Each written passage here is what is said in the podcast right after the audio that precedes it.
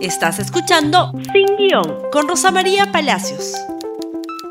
Muy buenos días y bienvenidos nuevamente a Sin Guión. Y vamos con lo nuestro. Fujimori en libertad. Fujimori indultado nuevamente. Ustedes dirán, pero si el presidente Pedro Castillo no lo ha indultado. No, el que lo ha indultado es Pedro Pablo Kuczynski. Aunque usted no lo crea. Esta fue la forma en la que informó ayer eh, la República. Alberto Fujimori finalmente falla, se obtiene un fallo favorable en el Tribunal Constitucional. Como ya saben ustedes a esta altura, tres magistrados, los doctores Blumen, Sardón y Ferrero, votaron a favor de su liberación, tres magistrados votaron en contra, eh, Espinosa, Ledesma y Miranda. Ha muerto hace unos meses el doctor Ramos, que hubiera votado por el grupo que se oponía, y ahora el presidente del TC no es María Elena Ledesma, sino el doctor Ferrero, entonces votó doble y tres se convirtieron en cuatro.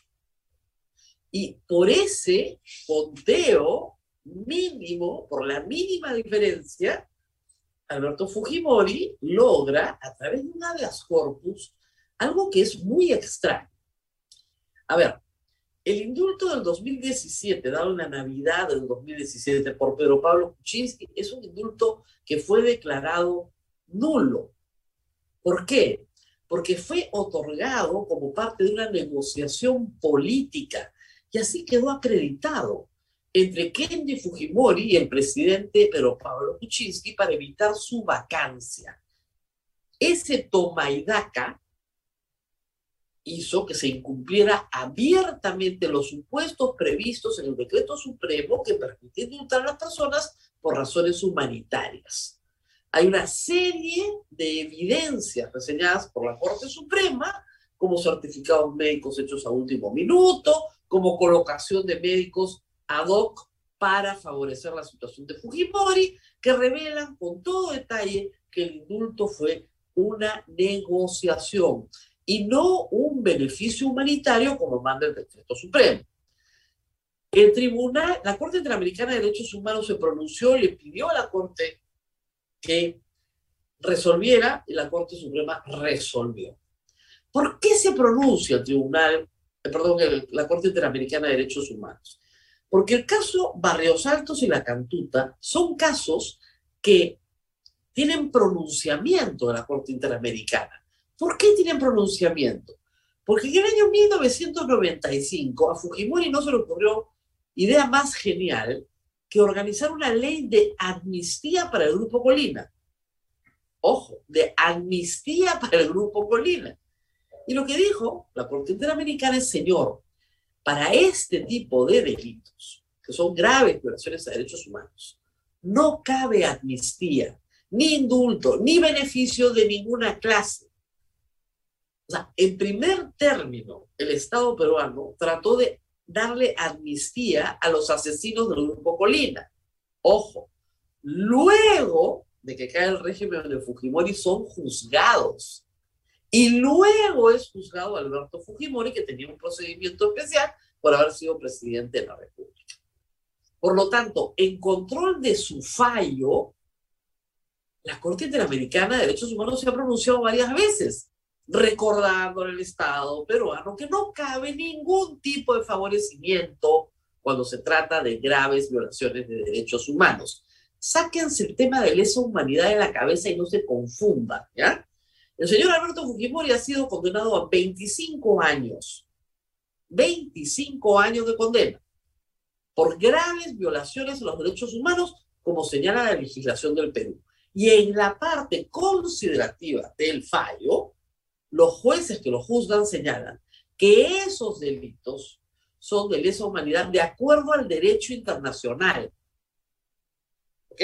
Es así de claro. Pero en el Perú, en el Perú, el señor ha sido condenado a 25 años. Esa es su condena, por eso está preso. ¿Cuándo se le detiene? Se le detiene en Santiago de Chile en el año 2005. Estamos en 2022, han pasado efectivamente 17 años. Dos de arresto domiciliario en Chile o año y medio de arresto domiciliario en Chile. Muy bien. Esa es la situación. Y acá viene un punto importante que tiene que ver con la compasión. ¿Merece Alberto Fujimori y cualquier otra persona de su edad un indulto humanitario por compasión? Por supuesto que lo merece. Pero ese no es el caso. El TC ha resucitado un indulto nulo. O sea, es una barrabasada jurídica para darle libertad, nada más que para eso. Si la familia o él o sus abogados solicitaran un indulto humanitario por compasión, tendría que revisarse su estado médico y no mentirse como se mintió hace cuatro años y probablemente solicitar una prisión con arresto domiciliario. Podría aprobarse una ley en el Congreso para que aquellas personas mayores de 80 años que hayan cumplido la mitad de su pena terminen de cumplir su condena con arresto domiciliario? Por supuesto que se puede. ¿Por qué no la aprobó el Fujimorismo? Porque nunca les ha interesado. Porque este indulto del que estamos hablando fue profundamente rechazado por Keiko Fujimori hasta por un comunicado que decía que se oponía a la forma, a la forma en la que había sido liberado. ¿Ok? Revisemos los antecedentes. Pero vamos por más, porque queríamos compartir con ustedes las reacciones. Vamos a seguir hablando de esto. Y reitero, la compasión es un sentimiento muy noble, y los familiares de las víctimas de la cantuta tienen compasión, pero piden respeto a la dignidad de los muertos, cosa que si ustedes lo siguen terruqueando por defender a Alberto Fujimori, no van a conseguir ni respeto a la dignidad de los muertos y por tanto no va a haber compasión alguna, ¿no? En fin, tweet del presidente Castillo. La crisis institucional a la cual me referí en mi mensaje al Congreso se refleja en la última decisión del TC. Los órganos de justicia internacional a los que el Perú está escrito y el Estado de Derecho deberían cautelar el ejercicio efectivo de la justicia para el pueblo. Oiga, señor Pedro Castillo, resulta que usted también es presidente. Usted también es presidente y existe la posibilidad, estudiela con sus abogados, de derogar la resolución suprema emitida por Pablo Kuczynski. ¿Por qué no? Me van a decir, hay un fallo del TC cuando Alan García lo hizo con Crucillat, porque lo hizo, ¿ah? Y lo derogó y mandaron a Crucillat de nueva prisión. Muy bien. Pero hay un fallo posterior del Tribunal Constitucional que dice que no se puede. Bueno, pues lo hace Pedro Castillo y aquellos que quieran litigar irán al Tribunal Constitucional a ver si se puede o no se puede. Muy bien. Aníbal Torres en Exitosa. El doctor Torres detesta el Tribunal Constitucional. Esta es una posición que él ha tenido siempre. Y aprobó, perdón, y utilizó estas declaraciones para volver a decir que su tesis es que el Tribunal Constitucional desaparezca. Escuchemos, por favor. Lamentablemente, el Tribunal Constitucional ahora se convierte en el adalid de la impunidad de los grandes delincuentes ya venía también resolviendo en contra de la Constitución.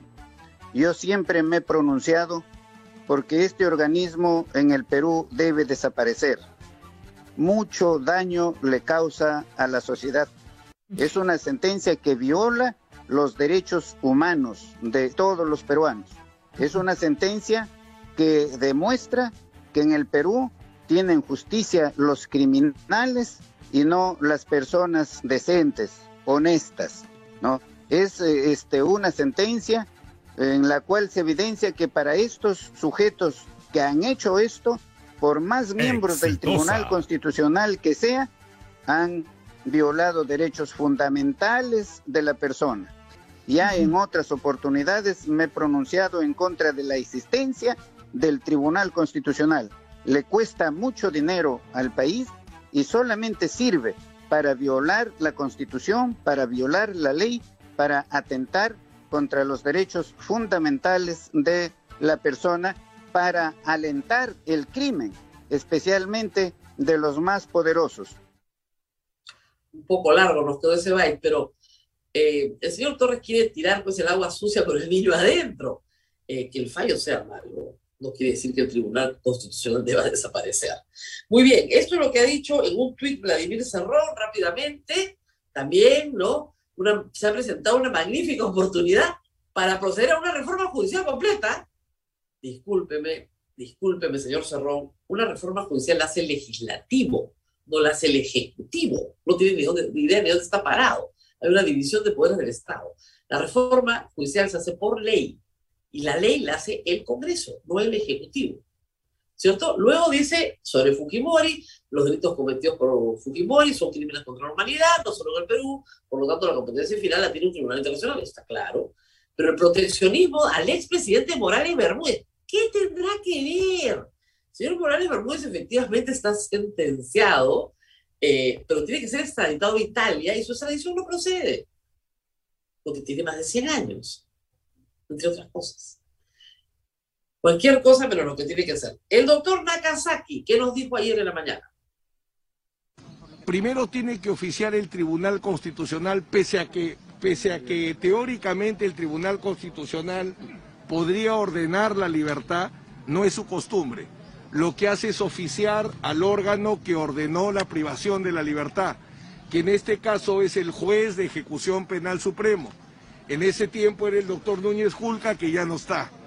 Entonces hay un nuevo juez de ejecución penal supremo que es el que tiene que ejecutar la orden de libertad. Entonces calculando, si entre el viernes, entre mañana viernes y el lunes el Tribunal Constitucional oficia, el juez de ejecución supremo entre el mismo lunes o martes máximo, porque son órdenes de libertad. Es curioso, ayer el doctor Macasaki dio una entrevista en RPP y nos contó que Karelim López había hablado por teléfono con Pedro Castillo. Hay una moción de vacancia contra Pedro Castillo. Fuerza Popular retira la moción de censura contra el ministro Condori.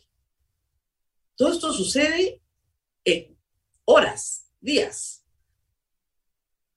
O sea, el abogado Carolín López es el abogado de Alberto Fujimori. El abogado de la persona que podría generar un escándalo gigantesco que lograra vacar a Pedro Castillo, es a su vez el abogado de Alberto Fujimori. Cosas que tiene la vida tan rara, ¿no? En fin, la mano que mece la cuna. Eh, bueno, esto fue lo que dijo Keiko Fujimori también, que no tenía idea. Estaba completamente sorprendida. Veamos. Noticia. Eh, hemos recibido esta noticia con sorpresa, pero también con profunda gratitud.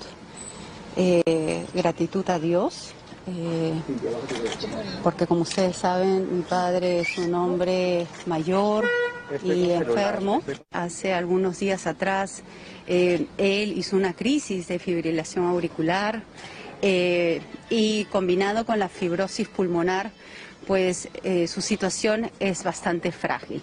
Ha recibido con prudencia también y le hemos pedido sobre todo mucha serenidad porque en estos momentos eh, tenemos... Todo que con sorpresa, y lo de la gratitud bastante extraño, porque este es, ojo, el indulto que le dio Pedro Pablo Kuczynski. ¿Y ella qué hizo? Persiguió a Pedro Pablo Kuczynski hasta que logró que renunciara. Y luego persiguió a su hermano. Le sembró una emboscada. Le puso a Mamani con un reloj a grabarlo lo votó del Congreso de su partido y de la bancada, lo votó de todo, lo largó. ¿Por qué? Por haber negociado un indulto para su padre. ¿Cuál indulto? Este indulto. ¿Ah? Ay, Dios mío. Las usuales reacciones de los fujimoristas son estas, ¿no? Vamos primero con el tweet del señor Aguinada. ¿No? Saliendo de lo el presidente Alberto Fujimori tomó con mucha tranquilidad la sentencia que deja sin efecto el fallo judicial que anuló el indulto. Agradece todas las muestras de cariño, etcétera, etcétera. Está feliz el doctor Aguinada, más ha recibido un reconocimiento inesperado del doctor Condori. Siguiente, Luz Salgado en Willax. Luz Salgado volvió con que los derechos humanos no son para los fujimoristas. A ver, escuchemos, por favor. Esta resolución del Tribunal Constitucional se tiene que respetar Así como a nosotros nos pidieron, nos solicitaron que respetáramos la decisión de este mismo tribunal que cerró el Congreso, acortando nuestro mandato, y todos los que hoy día marchan decían hay que respetar al tribunal. Que después de 20 años que han acumulado tanto odio, Lo único que hacen para salvarse de todas sus tropelías y corrupción y por las que no salen a marchar estos dignos que doble moral que están ahí, que aceptan los robos, la corrupción que se les está tirando en la cara, nada, eso no, no los hace saltar. Este, ¿Quién está llena de odio? Ah? Yo hoy día entrevisté a Gisela Ortiz. Gisela Ortiz me dijo una gran verdad. Oiga, durante 30 años lo que me ha movido es el amor. El amor a mi hermano. Y todos los familiares lo que quieren es que recuerden a sus muertos de una manera digna y respetuosa. ¿Y qué hacen los fujimoristas? Todo el tiempo y sus seguidores insultan a las víctimas, los terruquean. Hace pocas semanas, el almirante Montoya, congresista de Renovación, dijo que la ministra de Cultura, Gisela Ortiz, era terrorista. ¿Qué ha hecho la Comisión de Ética del Congreso? Nada, absolutamente nada. Ya va a tener que denunciarlo por difamación. Entonces, si quieren hablar de amor, empiecen por amar, no odiar. Estas personas reclaman porque mataron a sus familiares, los mataron, no van a volver. Los mató un grupo militar organizado dentro de la estructura del ejército peruano, liderado por Vladimiro Montesinos y Alberto Fujimori. Y se encargaron de todo el trabajo sucio, de todas las matanzas que tenían que dirigir, ¿no es cierto?, según sus objetivos que no sirvieron para nada, además, para defender a Sendero Luminoso. Para nada. Esos muertos merecen respeto y sus familias también merecen compasión.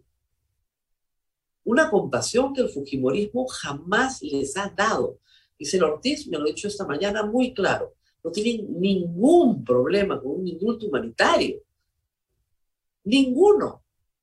Lo único que quieren es que les reconozcan que mataron a sus hermanos, a sus hijos, que les digan perdón, perdón. Y ahí la compasión va a surgir inmediata e instantánea. No se oponen para nada. Pero si lo siguen terruqueando, si siguen diciendo que los alumnos de la Cantuta eran terroristas, por amor, tienes que defender la memoria de los tuyos. Ahí no hay una gota de odio. Y vamos a lo que dijo Gisela Ortiz ayer cuando apenas se enteró de la noticia en Epicentro. A ver, adelante. De alguna manera señalen el compromiso de nuestro país en la lucha contra la impunidad y en la defensa de derechos, ¿no? Esta es una lucha por derechos. Nosotros tenemos 30 años caminando, luchando porque no solamente se haga justicia, sino porque se respete la dignidad de nuestros familiares. Y en ese sentido yo creo que el país tiene que tener siempre una memoria muy activa, tiene que tener siempre un compromiso y gestos políticos, ¿no? No se puede, no se puede ahora pretender que estos... Y vamos con lo que dijo Gloria Cano, abogada defensora también de familiares de las víctimas de Cantuti Barrios Altos el Estado peruano tiene obligaciones internacionales que tiene que cumplir. Y una de esas obligaciones es cumplir con los mandatos de la Corte. La Corte ha establecido cuáles son los parámetros para reducir las condenas a personas que son halladas responsables por delitos graves, como el caso de Barrosato y la Cantuta. Si estos requisitos no se dan, el Tribunal Constitucional está efectivamente violando eh, una disposición de la Corte. ¿Cuáles son esos requisitos? La, Corte ya había, la Corte había señalado ya que, como les, les, vuelvo a repetir. Muy bien, gracias a Epicentro por esa entrevista. Y vamos con lo que dijo el viceministro, ahora es viceministro, ¿no? ha sido ministro de Interior de Defensa, el viceministro de Justicia, el señor Carrasco, es acudir a la Corte Interamericana. Nosotros consideramos de manera principista que eh, los asesinos y corruptos no deben ser favorecidos con ningún tipo de fallo que les permita egresar de un establecimiento penal. Deben cumplir su condena y además pagar sus reparaciones civiles. Bueno, nosotros eh, desde, desde el Ejecutivo estamos coordinando acciones Por eso está un equipo de abogados, eh, el doctor Félix Chero, que conforma este equipo de abogados con la finalidad de esperar primero la notificación oficial y formal de parte del Tribunal Constitucional. A ver cómo se comporta el Ejecutivo en esto, porque de nuevo lo reitero, hay una moción de vacancia sobre la mesa. Y puede convenir mucho al señor Pedro Castillo, darle las facilidades al señor Fujimori para que se vaya a su casa, para que se dilaten las acciones del Estado, él no pronunciarse con una resolución suprema derogatoria del indulto, ¿no? Digamos, hacer el show, pero dejar que se vaya a su casa tranquilo, tal vez planear, ¿no es cierto?, una salida del país hasta que se pronuncie la Corte Interamericana. Frente a esto, nuevamente, el se polariza, pues. Y vemos lo que ha pasado en las calles ayer. Esto es la Plaza San Martín, por favor, si me ayuda. Eh, se congregó un grupo de gente realmente espontánea, porque esto se ha sabido en la tarde y a las seis de la tarde ya estaban ahí. Esta es la caminata que realizan. Mal de la Municipalidad de Lima de apagar las luces. Esta es una práctica eh, que no es la primera vez que se hace. Yo he estado en marchas donde se han apagado las luces mal, mal de la Municipalidad de Lima hacer esto. Esto solo provoca caos, solo provoca eh, desasosiego entre los que están ahí. También hubieron marchas en distintos puntos del país, sobre todo una muy grande en Cusco, no sé si tenemos imágenes también, y eh, otra en Tacna, otra en Ayacucho, otra en Lambayeque, reitero, espontáneas, inmediatas, inmediatas. Y finalmente, después esas creo que son las imágenes de Cusco, después de todo esto, esta mañana temprano, la Comisión Interamericana de Derechos Humanos ha publicado el siguiente tweet, para si a alguien le queda alguna duda de cómo va a fallar la Corte. Comisión Interamericana de Derechos Humanos manifiesta profunda preocupación por decisión del Tribunal Constitucional de Perú por ordenar la libertad de Roberto Fujimori. Afecta el derecho a la justicia de las víctimas y obstaculiza el cumplimiento de obligaciones internacionales de la Corte Interamericana de Derechos Humanos en los casos Cantuta y Barrios Altos. Ahora, hay dos procesos adicionales. En este momento todavía no empieza el juicio oral de Pativilca, que es el mismo caso con el Grupo Colina. Y ese proceso no había pedido prisión preventiva para Alberto Fujimori porque estaba en cárcel. El fiscal podría pedirlo inmediatamente. Todavía no empieza, digo, porque todavía desde el 2019 están esperando el inicio del juicio oral. Y hay otro proceso penal contra Kenji Fujimori, por haber negociado un indulto de una manera fraudulenta a cambio de votos que garantizaron la vacancia y él ofrecía obras públicas a los que votaban a favor. ¿Qué pasa con ese juicio si el, si el indulto es bueno? Está bien dado, es correcto. ¿Qué pasa con ese juicio? No lo sabemos. A esta hora el Tribunal Constitucional no ha publicado el fallo. Y como no ha publicado el fallo, no podemos discutir sus fundamentos. Hay varias preguntas que muchos abogados están haciendo en este momento sobre, por ejemplo, eh, algo que nos dice Luciano López, normalmente cuando se declara, ¿no es cierto?, la nulidad de una resolución, se pide al ente que la expidió que la vuelva a expedir. No resucita la anterior. En fin, preguntas todavía para los abogados que van a estar discutiendo este tema durante la semana. Yo estoy absolutamente segura que la Corte Interamericana de Derechos Humanos nuevamente se va a volver a pronunciar y nuevamente va a volver a decir que la Corte Suprema tiene que pronunciarse porque este fallo no es lo que el que se adecua a los estándares planteados por la Corte.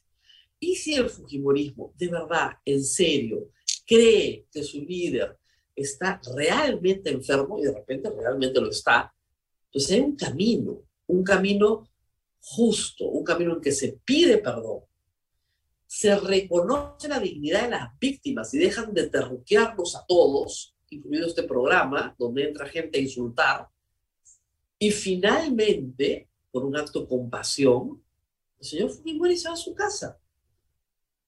Y ojo, debería haber una ley para regular todos los casos de mayores de 80 años que han cumplido más de la mitad de su condena o dos tercios de su condena. Muy bien, nos tenemos que despedir, no sin antes, por supuesto, eh, hacer las menciones correspondientes a, eh, las menciones correspondientes a nuestros eh, auspiciadores. Por si acaso, sobre el tema del indulto del 2017, hay en el blog que yo tengo, rosomariapalacios.pe, tres columnas que narran todos los hechos de esa época. Y ahí está bien detallado todas las manos que se tuvieron que meter para hacer algo irregular. Muy bien, esto ha sido todo por hoy. Compartan este programa, compartan, compartan, compartan en YouTube, en Facebook, en Twitter, en Instagram, en TikTok, en donde quieran, pero compartan. Nos vemos nuevamente el día lunes. Gracias por escuchar Sin Guión con Rosa María Palacios. Suscríbete para que disfrutes más contenidos.